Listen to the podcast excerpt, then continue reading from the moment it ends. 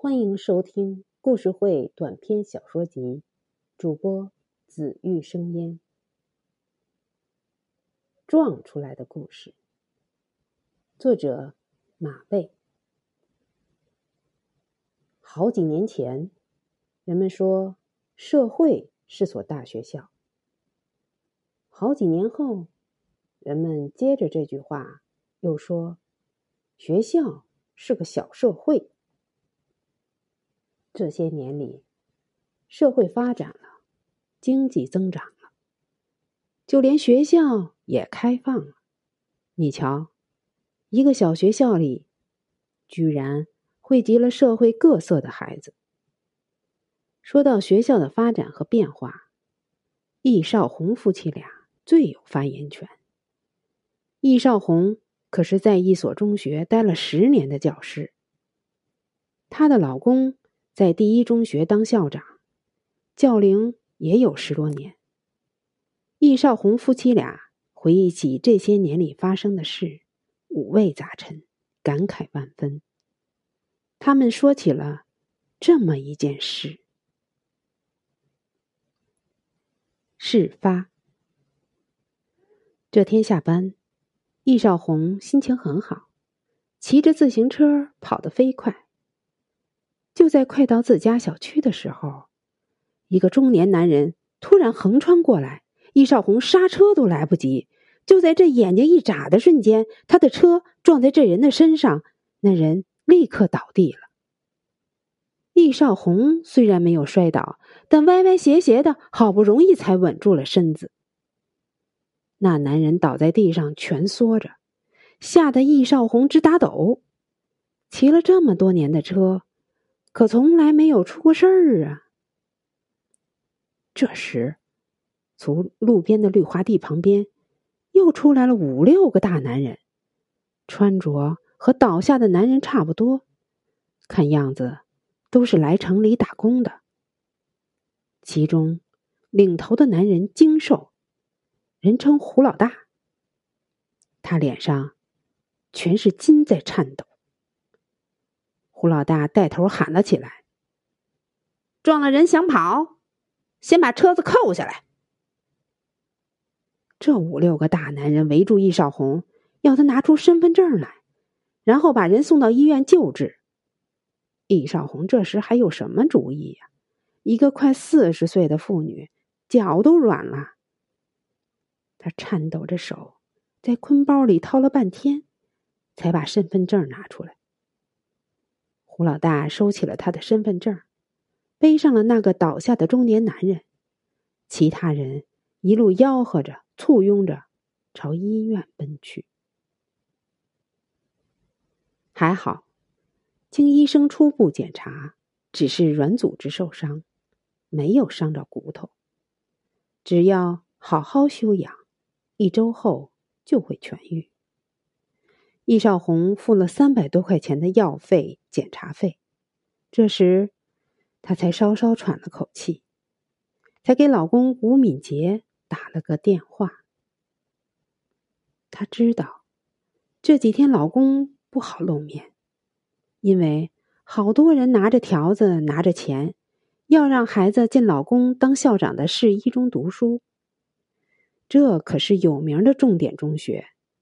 她知道老公的难处，上面三令五申，要公平教育资源，初中划片高中按指标确定分数线招生，不能乱扩招。易少红哭哭啼啼的在电话里向老公说自己出事儿了，吴校长在电话那头着急呀，因为他估计这几个人绝对不是那么简单，一定是有预谋的。不然，怎么会有那么多同伙等候在那儿？他们想干什么？这是吴校长最担心的。他在电话中对易少红说：“叫他们选个地方谈判，先别忙报警。”吴县长心想：这些人最大的可能就是讹钱，那就花点小钱免灾吧，只要说得过去，别要的太多就行。于是，他们选了一个叫川江人家的中档餐馆，约好了在那儿谈。谈判，当然，这桌饭的钱得由玉少红掏，他不在乎这个，他只想早点脱身。原本说由胡老大全权代表，可是受伤的那个人说啥也要来，他们只好把自行车寄存，然后打辆出租车，一起到了万江桥头的川江人家。进了一个雅间，不一会儿，易少红的老公来了。吴校长四十多岁，长得高大，但很斯文，一看就是有教养的人。胡老大介绍说：“我是胡敦，大家都叫我胡老大，是受伤的那个人的好友。”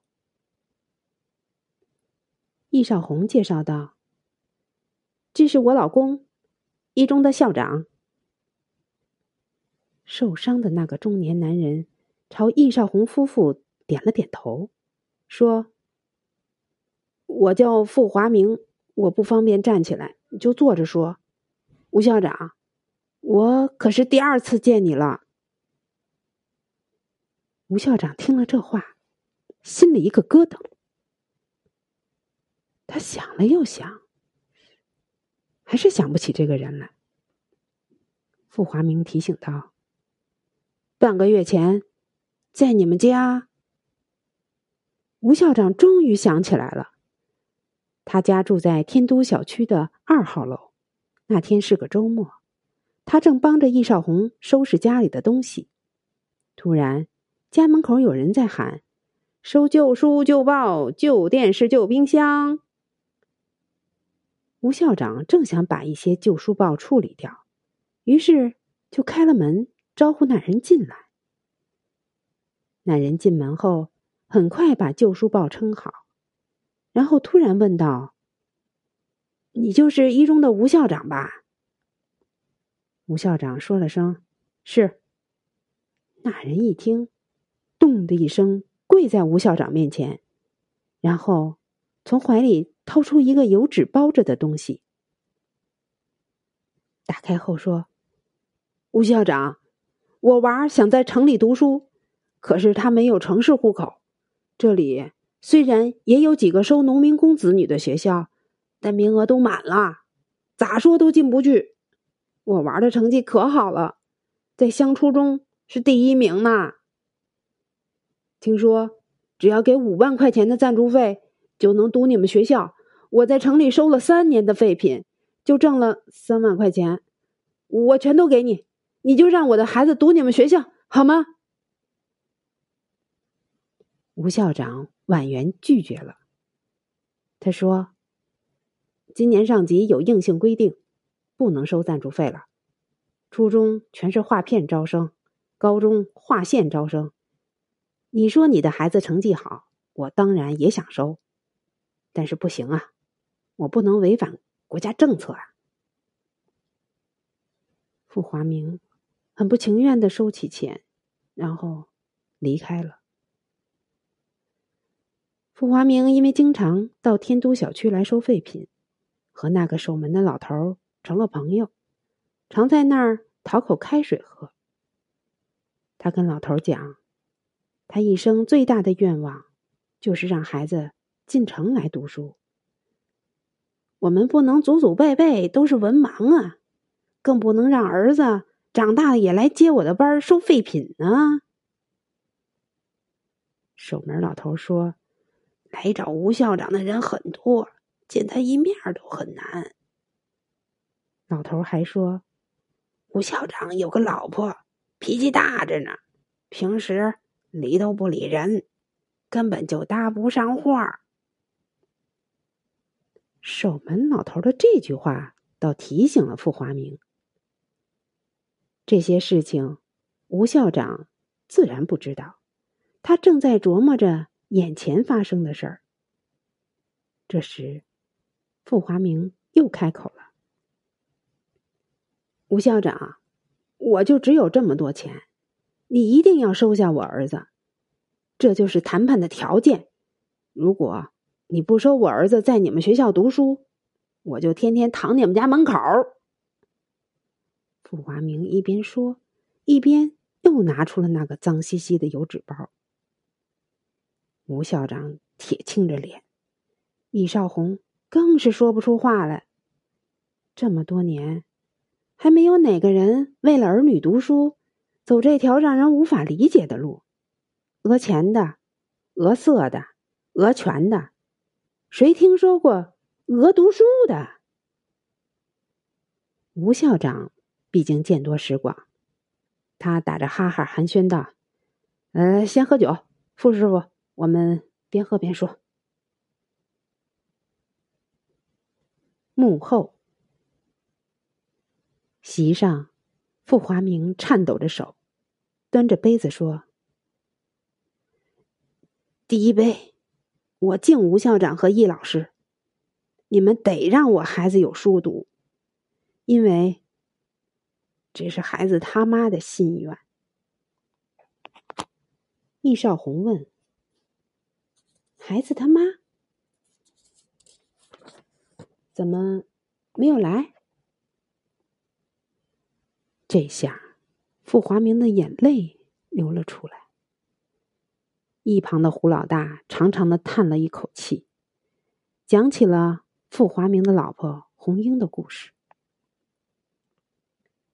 五年前，傅华明和红英把孩子甩给爷爷奶奶，夫妻两人进城打工。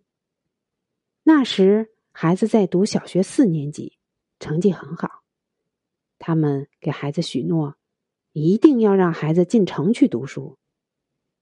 第一年，两人都在工地当小工，每个月除了生活费，剩下的钱加在一起也才几百，他们都存着。第二年，他们还是在工地当小工，两年下来存有一万块钱。这时，孩子小学毕业了，升初中，如果不进城读书，就在乡中学读。这乡中学从来没有一个学生考上过重点高中，老师们都不安心，因为他们待遇太差，有门路的就去开门市。再次的跑摩的，最无用的就是打牌。红英揣着两口子两年的辛苦钱，准备用这钱交择校费，给孩子找个城里的学校读书。但是，好学校的择校费是三万以上，只有最差的八中要八千元。想不到的是，红英在去八中的途中。被抢劫了，他死死抱住装钱的包，嘴里喊道：“这是孩子读书的钱，你不能抢啊！”歹徒本来没有杀人的心，现在见红英死不松手，还大喊大叫，他猛地拔出匕首，刺向红英。红英后来虽救活了，但残疾了，双脚无法落地。只好回到老家，孩子也只有在乡中学读书。傅华明后来改收废品，收废品比当小工的收入要高些，因为他答应红英，无论如何，高中得让孩子进城读书。吴校长夫妇听得泪流满面，他们也是农村出身。深深知道农家供养子女读书的艰辛。吴校长给傅华明倒上一杯酒，然后举起杯子说：“傅大哥，对不起，我以前真的不太了解你们，一心按上面的政策办。当然，我们当校长的是该按上面的政策办，但像你们这样的特例，哪怕撤了我的职，也该网开一面啊！”我不想多说，你的孩子，我收下了，而且一分赞助费也不要。只要他成绩好，学校每学期给全年级前三十名的贫贫困学生生活补助。傅华明听了，脸色突变，眼眶里涌动着泪花。他长跪不起：“我对不起你们，那车是我自己撞上去的呀。”这时，胡老大也坐不住了，他霍地站起，说：“吴校长，易老师，你们不要怪傅华明，要怪就怪我。对不起你们的是我。那车要说是傅华明撞的，不如说是我撞的。”这下让大家都莫名其妙了。胡老大接着说：“前年我儿子小学毕业，想读易老师读书的学校，因为交不起择校费，没读成，我心里就恨呢，想找个机会报复一下。这天傅华明找我们去，要弄个碰瓷儿的事儿，我十分高兴。易老师骑着车过来时，傅华明他犹豫。”他是个十分心善的人，伤害女人的事儿他做不出来。这时，我在后面推了他一把，他就跌跌撞撞的向易老师的车子奔去。我对不起你们，请你们原谅。吴校长拉起傅华明说：“从他接到易少红电话的那刻起，他就知道这一定是个预谋。”不过，他心里一点也不责怪傅华明。傅华明在九月一日那天，骑着收破烂的三轮车，上面载着红英和孩子，高高兴兴的奔向一中。